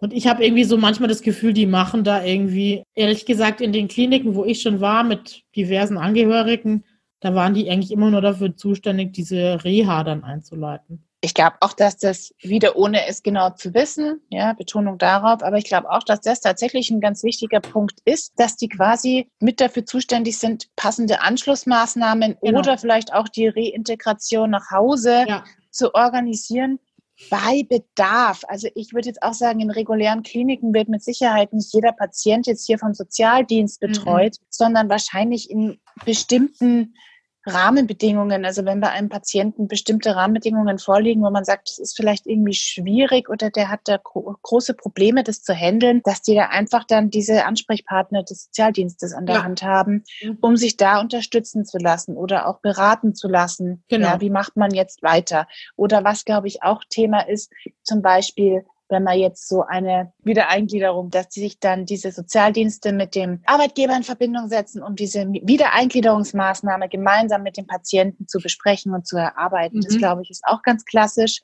Das glaube ich sind jetzt so jetzt in ganz regulären Kliniken, ich sage jetzt mal für Erwachsene, die Sozialdienste so die Aufgaben. Genau. mal so, so sehen. Genau. Und auch, weiß Gott, nicht bei jedem Patienten, sondern nur bei bestimmten. Das ja? sind ja dann wirklich so diese stinknormalen Krankenhäuser. Aber es ja. gibt ja auch die Psychiatrien, es gibt die Kinder- und Jugendpsychiatrien. Das verstehe ich auch unter Klinik. Es gibt Reha-Kliniken, ja. gibt ja unterschiedlichste Kliniken. Und ich denke mir, da werden je nachdem die Aufgabenfelder auch unterschiedlich sein. Und ich habe ja schon mal erzählt, dass ich einen Nebenjob habe in einer Kinder- und Jugendpsychiatrischen Klinik, wo es auch eine Reha-Abteilung gibt. Und da machen die Sozialpädagogen eigentlich alles. Ja, haben eine sehr breit gefächerte Arbeit und sind auch ganz viel, also bei denen läuft alles zusammen, habe ich das Gefühl. Die sind mit den Ärzten im Kontakt, ja. die sind mit den Psychologen und Psychiatern im Kontakt, ja. die sind mit den Familien und den Kindern mhm. im Kontakt und eben mit externen Kooperationspartnern, auch mit den Schulen und so. Mhm. Also da ist, das ist, glaube ich, sehr breit gefächert und ganz schön anspruchsvoll auch. Und gesagt. ähnlich und genauso ist es in den Psychiatrien für Erwachsene. Da sind sie ja dann mit den Patienten oder weiß ich nicht, wie das dann halt genannt wird, in Kontakt. Wir lassen es so stehen. Klinikkontext, da fällt das alles mit rein. Ähm, ähnlich, wenn wir, weil ich das sehe ich gerade, Altenheime ist genauso. Du machst halt immer die Arbeit mit den Angehörigen, du machst die Arbeit mit den, mit den Ärzten, mit dem Psychologen. Das ist ja in, einem, in Altenheimen oder in der Gerontologie, wie das heißt, ja, genau das Gleiche. Mhm. Genau, ich glaube, bei Altenheimen gibt es dann nochmal wirklich Angebote für die, für die Senioren auch. Ich habe da mal Praktikum gemacht und da, wo halt einfach, ja, letztlich Beschäftigungstherapien genau. oder Angebote halt ja. gemacht werden. Ich meine, ich bin Lieder singen oder Kunsttherapie ja, ja. oder, oder, oder, oder, genau. dass halt die einfach beschäftigt sind. Und ja. gucken aber auch, muss ich auch nochmal betonen, schauen auch wirklich immer mal wieder rein zu den einzelnen mhm. Leuten, um zu gucken, wie geht's ihnen denn? Kann man ihnen irgendwie helfen? Einfach um da so ein bisschen Ansprechpartner zu sein. Was bei den psychiatrischen Erkrankungen noch ist, es gibt noch so Tagesstätten, ja, oder so, dass du halt dann nach Hause gehst zu den. Ach, so teilstationäre, so tagesklinikmäßig, oder? Genau. Ja. Oder dass auch so Aufsuchende ähm, Arbeit gemacht wird bei psychisch Kranken, oder? Kann es nicht sein? Doch, ich glaube schon. Gibt's, gibt's bestimmt. Ja. Die das da so einfach täglich, wöchentlich, genau. genau, nur für Erwachsene und im genau. psychisch kranken Kontext. Ja. ja, genau. mit Sicherheit. Stimmt, genau. Dann mhm. haben wir noch den ganzen Bereich Sucht. Ich weiß nicht, ob wir das nicht mit Beratung insgesamt mit diesen Beratungsstellen. Ja, würde ich sagen. Das, weil entweder sie sind in der Psychiatrie, was wir jetzt schon hatten, und genau. das Thema Sucht ist im Background, oder es ist ambulant bei den Beratungsstellen. Dann machen wir doch die jetzt gleich. Genau. Oder? Also es gibt Suchtberatungsstellen, es gibt Erziehungsberatungsstellen, was gibt es noch für Beratungsstellen? Ehe, Familienberatung. Ehe, Ehe und Familienberatung. Wobei das oft auch in der Erziehungsberatung mit drin ist, aber das kommt halt immer drauf an. Und die machen unterschiedlichste Angebote. Ich habe in meiner Erziehungsberatungsstelle gearbeitet also es ist einmal die Beratung einfach an sich, wo es nicht, also die meisten Leute denken bei Erziehungsberatung, da können die Eltern immer, können die Eltern hingehen und äh, man sagt ihnen dann, wie sie ihre Kinder erziehen sollen. Das machen die nicht. Ja? also was, ich in der Erziehungs was ich in der Erziehungsberatung so schnell lernen musste, ist, dass eigentlich 80 bis 90 Prozent Trennungs- und Scheidungsthematiken sind. Okay, der Rest, der Rest ist vielleicht so, ich komme mit meinem Kind nicht klar oder mein Kind ist schwierig. Also wirklich die Hauptarbeit ist diese Trennungs- und Scheidungsthematik. Aber du hast recht, immer wenn wir in die Erziehungsberatungsstelle oder Familienberatungsstelle verweisen, ist meistens auch ja. äh, Trennung und Scheidung oder gar schon häusliche Gewalt am Start. Genau. Also Spaß auch wieder auf Ehekonflikte hindeuten ja. lässt natürlich, dass, dass wir auch sagen, bitte geh dorthin, du hast vollkommen ja. recht. Das und dann passt. sind die Kinder vielleicht auffällig und dann machen, kriegen die vielleicht ein eigenes Angebot in der Erziehungsberatungsstelle. Ich habe es ja schon gesagt, wir haben ja auch so eine Kindergruppe gemacht, regelmäßig für Trennungs- und Scheidungskinder. Es gibt auch Erziehungsberatungsstellen, was ich super finde. Also das ist mir ein super Anliegen, Die machen Gruppen für Kinder von psychisch kranken Eltern. Das ist noch ganz wenig, ehrlich gesagt, dass, dass das da was gibt. Wahrscheinlich, weil die Dunkelziffer auch so groß ist und es schwierig ist, die zu erreichen. Bei Scheidungen ja. weißt du es ja, bei Trennung jetzt nicht, aber bei Scheidungen weißt du es ja. Da weiß es zumindest das Jugendamt. Die machen unterschiedlichste Angebote halt auch für Kinder, hauptsächlich in so Gruppenarbeit. Die machen aber auch für Erwachsene. Meine Erziehungsberatungsstelle hat zum Beispiel noch viel so Bindungstheorie technisch gemacht. Also da gibt es so Ausbildungen für die Mutter-Kind- oder Eltern-Kind-Bindung schon ab der Schwangerschaft und so weiter. Aber du erreichst halt bei Erziehungsberatung ist halt auch wieder ein ganz niederschwelliges Angebot, weil das hat ja auch eine Kommstruktur. Die Leute kommen dahin, die melden sich an.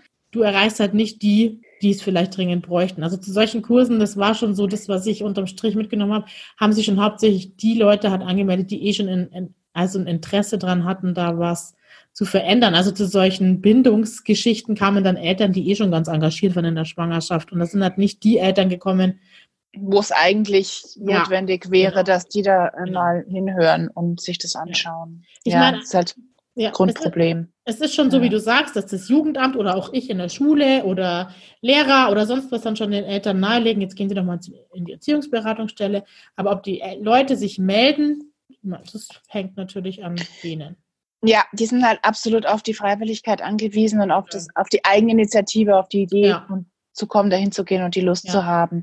Dann übrigens, habe ich irgendwie auch nicht gewusst, dass die dann auch Hausbesuche machen. Ja. Fand ich auch ganz spannend. Das war ja. irgendwie neu. Das habe ich vor kurzem irgendwie erfahren. Fand ich sehr cool. Ich glaube, das ist auch so ein Typ, eine Typsache. Es gibt so Leute, also ich bin ja auch so eine Jugendsozialarbeiterin, ich mache ja auch Hausbesuche. Aber weil ich das halt vorher jahrelang schon gemacht habe, ja. Leute, die vielleicht nach dem Studium in die Schule gehen und dann anfangen mit Jugendsozialarbeit oder Schulsozialarbeit. Kommen dann nicht auf die Idee einfach. Würden wahrscheinlich oder? jetzt nicht auf die Idee kommen, dass sie jetzt auch einen Hausbesuch ja. machen. Aber wenn ja. ich jetzt weiß, ich habe eine Familie, die haben fünf Kinder und die Mutter ist alleinerziehend, dann sage ich zu der nicht, sie muss zu mir jetzt in die Beratung kommen, sondern ich, ich biete jetzt zumindest an, ich komme. Genau. Wenn sie das nicht will, okay. Aber genau. Und ähnlich ist es, glaube ich, mit der Suchtberatung, aber da kenne ich mich jetzt echt wenig aus. Ja, die, die ist mir auch noch so ein bisschen ein Mysterium, auch weil ich selber aktiv natürlich nie drin war und einfach wenig Berührungspunkte. Wir haben immer mal wieder Berührungspunkte, wenn wir jetzt halt sagen, Eltern oder, oder auch Jugendliche, dass die quasi Auflagen von uns kriegen, ihr müsst jetzt da die Suchtberatung aufsuchen. Aber was dann da passiert, ist natürlich wieder strengster Datenschutz und so mhm. weiter und so fort. Soll es auch sein. Wir kriegen halt immer nur mit, ob die jetzt auch dahin gehen regelmäßig oder nicht. Ich glaube, es gibt da auch, es gibt da sehr verpflichtende Settings, mhm. wir wieder, aber egal, dass es wirklich vom Gericht auch vorgegeben ist und da geht es dann wirklich auch um Drogenscreenings und so, das wird dort angeboten und gemacht. Und ja, ansonsten wird es, denke ich, ein beratender Kontext sein oder ein, ein aufarbeitender Kontext, wirklich mal hinzugucken, warum ist man in dem Thema Sucht gelandet, warum läuft man Gefahr, da reinzurutschen. Ich aktuell bin gerade dabei, ich möchte gerne ein Mädel da anbinden, wo ich das Gefühl habe, die, die, die die experimentiert und spielt hier gerade ganz doof mit Medikamenten und auch ansatzweise mit Drogen herum, mhm. macht es eigentlich wirklich nur aus dem Neugier-Kontext und mhm. weil dies einfach so eine Querlige ist, aber die rutscht dadurch wirklich wenn sie Pech hat, kennt ihre eigenen Grenzen irgendwie nicht und rutscht dann da rein. Und die habe ich da hingeschickt mit der Bitte, dass man mit der wirklich mal ganz konkret genau hinschaut, was heißt das eigentlich? Ja, wo mhm. kannst du landen mit dem ganzen Blödsinn, den du hier äh, eigentlich zum Spaß machst? Die ist mhm. jetzt kein Drogen. Kandidat eigentlich. Aber wenn die weiter so macht, dann weiß ich es nicht. Und das, das, deswegen habe ich die dahin geschickt. Ja, zu sagen, bitte Leute, arbeitet mit ihr dahingehend, macht das Thema auf, macht es ihr präsent. Aber wie es konkret, ja, wie die praktisch arbeiten, ich weiß es auch nicht. Keine Ahnung. Ich überlege mir gerade, ob wir für das Thema Sucht nicht eine extra Folge machen, weil ich finde. Das, das wird sich anbieten, weil das ist groß. Sehr, ja, sehr ähnlich groß. wie für psychisch kranke Menschen. Also auch ja. wenn du sie nicht magst, also manchmal, du magst sie schon. Nein, aber sie fordern mich. Genau. genau. Überlege, aber du hast recht. Es ist zu groß jetzt einfach, weil ich Weil auch, auch mit dem Thema Kinder mit psychisch kranken Eltern und so ja. weiter und so fort. Das passt. Das würde mir auch total nah, also würde mir ganz sehr am Herzen liegen, Kinder von psychisch Kranken. Machen wir. Kommt auf die Liste. Gut. Ich habe da mal eine Diplomarbeit dazu geschrieben. Stimmt. Mhm. Kinder psychisch kranker Eltern. Ganz zum Schluss, und das ist total schön, dass es zum Schluss kommt, weil wir haben es nämlich vergessen. Und das finde ich krass, weil. Ich auch. Wir haben es beide geliebt.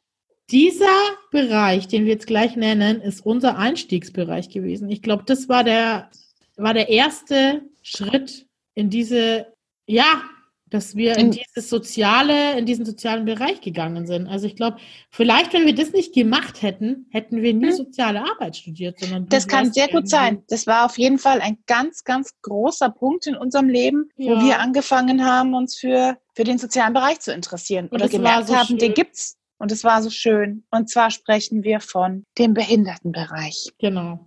Menschen mit Beeinträchtigung körperlicher oder auch geistiger Art. Und Steffi hat es gerade angedeutet. Magst du erzählen? Wir haben da in der Realschule unsere Schnupperlehre gemacht, oder? So hat es angefangen. So hat es angefangen. Und dann kam erst das äh, Sommerarbeiten dort. Und dann haben wir da in den Sommerferien, ich glaube zwei oder drei Sommer, haben wir da äh, ja, gearbeitet und haben da echt richtig Kohle verdient. das ja, krass. mal so in Klammern sagen darf. Also so für Schüler, das war der Hammer. Und das Schöne war, ich habe dann bei der Ria immer gewohnt. Wir haben übrigens immer mal wieder so be beieinander Aber gewohnt. darf ich, darf ich ganz ja? kurz nochmal äh, äh, aus äh, äh, äh, äh, keine, äh, äh, keine, keine Aufnahme ohne äh, äh, äh. Mhm kurz ausholen, damit es klar wird. Ja. Genau. Äh, Schnupperpraktikum Realschule. Man muss da, da muss man sich einen Betrieb suchen. Die Steffi und ich waren damals noch in der gleichen Klasse und haben uns beide dann entschlossen, wir schnuppern mal in eine Behinderteneinrichtung, sprich so Behindertenwerkstätten. Genau. Quasi waren das. Da haben wir angefragt, wurden wohl genommen. Ich weiß gar mhm. nicht mehr, wie das zustande kam. Aber auf jeden Fall. euer Nachbar oder so. Stimmt, du hast recht. Und über den sind wir dann da rein. Oder wie auch immer wir auf die Idee kamen. Und das war einfach nett. Ja, aber das am Anfang hatten wir echt Schiss. Ich meine, wie alt waren wir da? 15 oder so? Ja, klar, das ist auch nicht ohne. Also muss man jetzt auch mal sagen, das war uns völlig fremd. Damals war uns ja. das Thema auch völlig fremd. Ja, die, also gerade gerade Menschen mit einer geistigen Beeinträchtigung, die haben, was Nähe, Distanz betrifft, ja so eine mhm. völlig andere Auffassung wie unsere ja. eins. Das, das war teilweise schon irritierend, gell? wenn du dann ja. plötzlich da so einen Mitarbeiter plötzlich am, um den Hals hängen hast und ja. die meinen es nur gut und, und wie die Steffi sagt, genau, es ist dann daraus entstanden, dass wir immer über die Sommerferien dort gejobbt haben, jetzt nicht mhm. im sozialen Bereich, sondern haben halt mitgeholfen dieser Produktion sozusagen mit den Behinderten zusammen. Während ähm, viele von denen im Sommerurlaub waren. Also wahrscheinlich, war genau. Deswegen haben die, genau. haben die so, so, so Jobler gesucht. Das haben wir viele, viele Jahre gemacht und einen Haufen Geld verdient und, ja. und wurden immer sicherer und sicherer, auch im Umgang mit den Leuten. Mhm. Haben natürlich auch viel Kontakt gehabt zu den einzelnen Teamleitern und so und eben Praktikanten. Das waren jetzt nicht alles ausschließlich Sozialpädagogen, aber es okay. war also kaum eigentlich, um mal genau zu sein. Aber ja, ich schätze mal, der, der uns eingestellt hat, war der, war der Sozialpädagoge, oder? Ich vermute auch. Und ich glaube auch verschiedene Gruppenleiter. Das weiß ich jetzt gar nicht.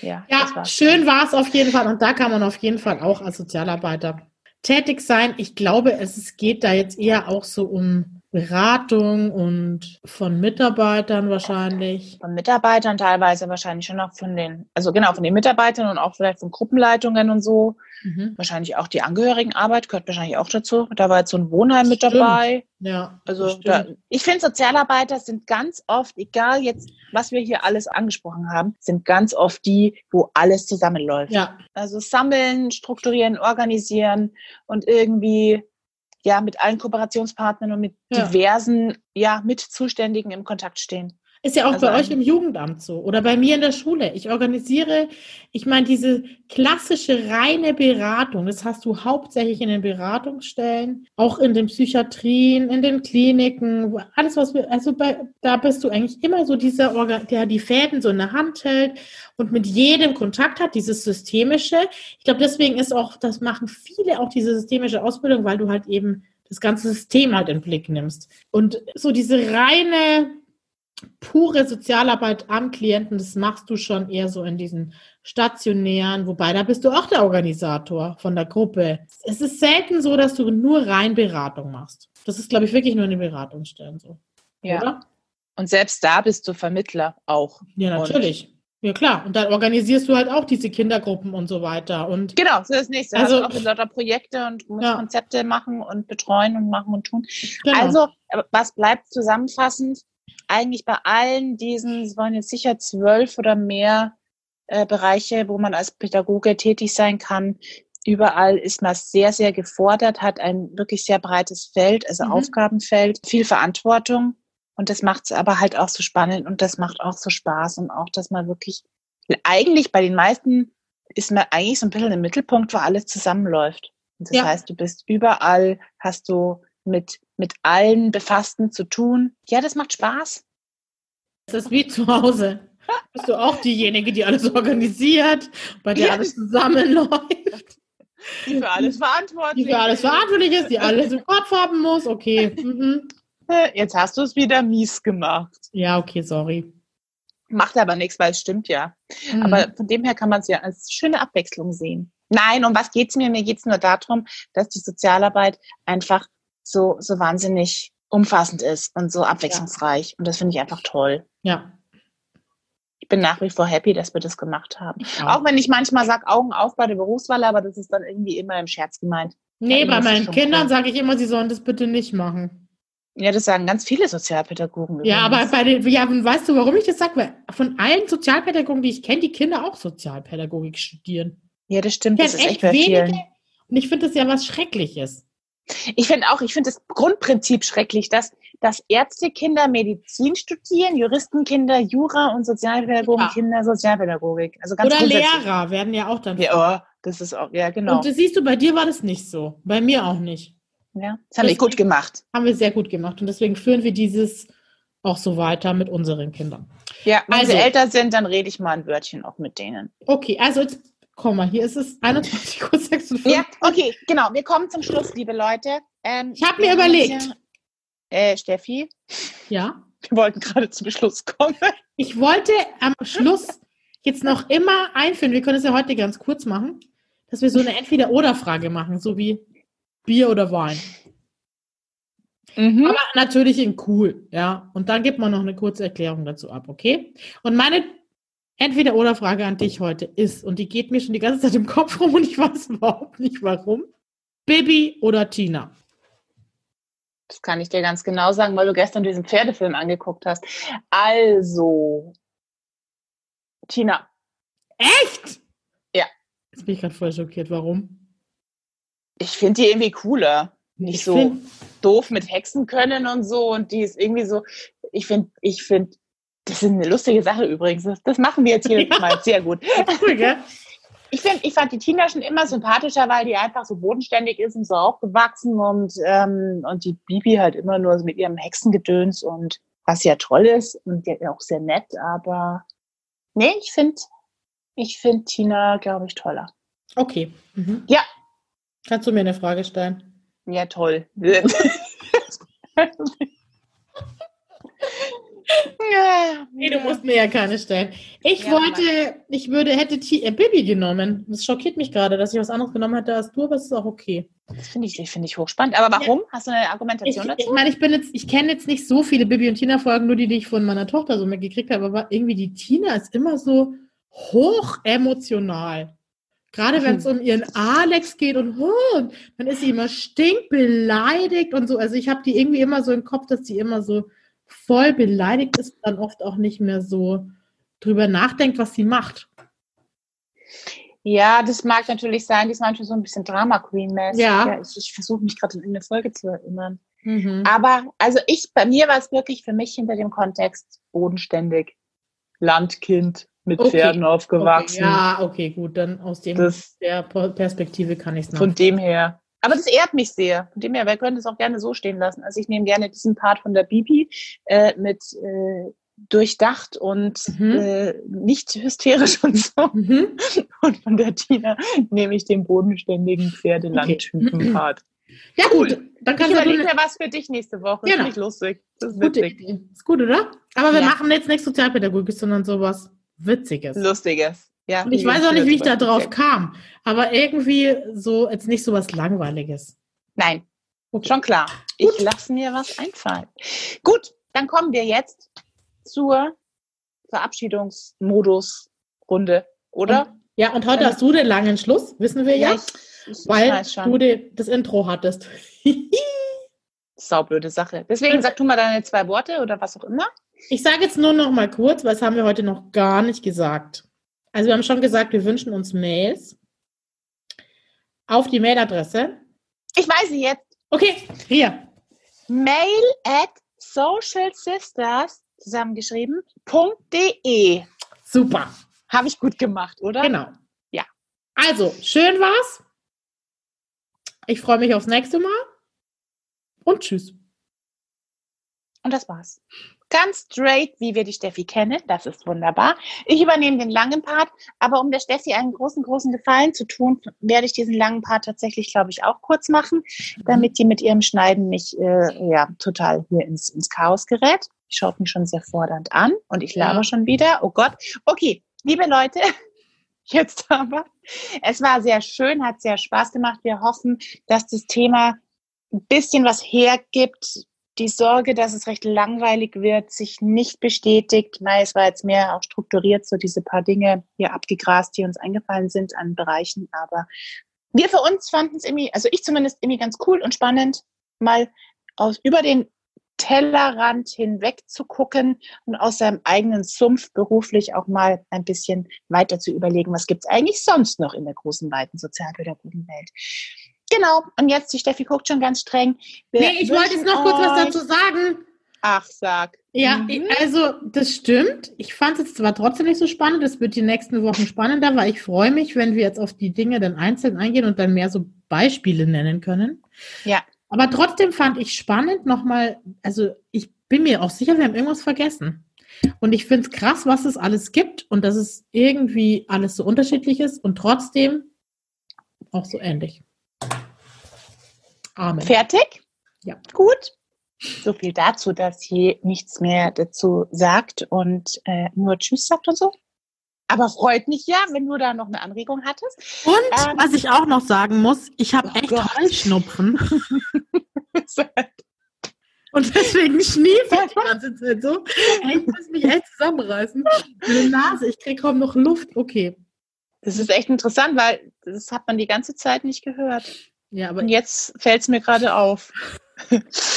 Corona, Corona, Corona, Corona, Corona.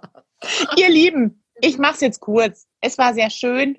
Ich freue mich mit euch aufs nächste Mal. Eine schöne Woche und bleibt gesund. Ciao. Tschüssi. Du kannst es nicht mit dem Kurz. Naja, aber jetzt bist du mir. Ja, du sagst immer, ich mach's jetzt kurz. Und dann hole ich erst mal. Aber ich.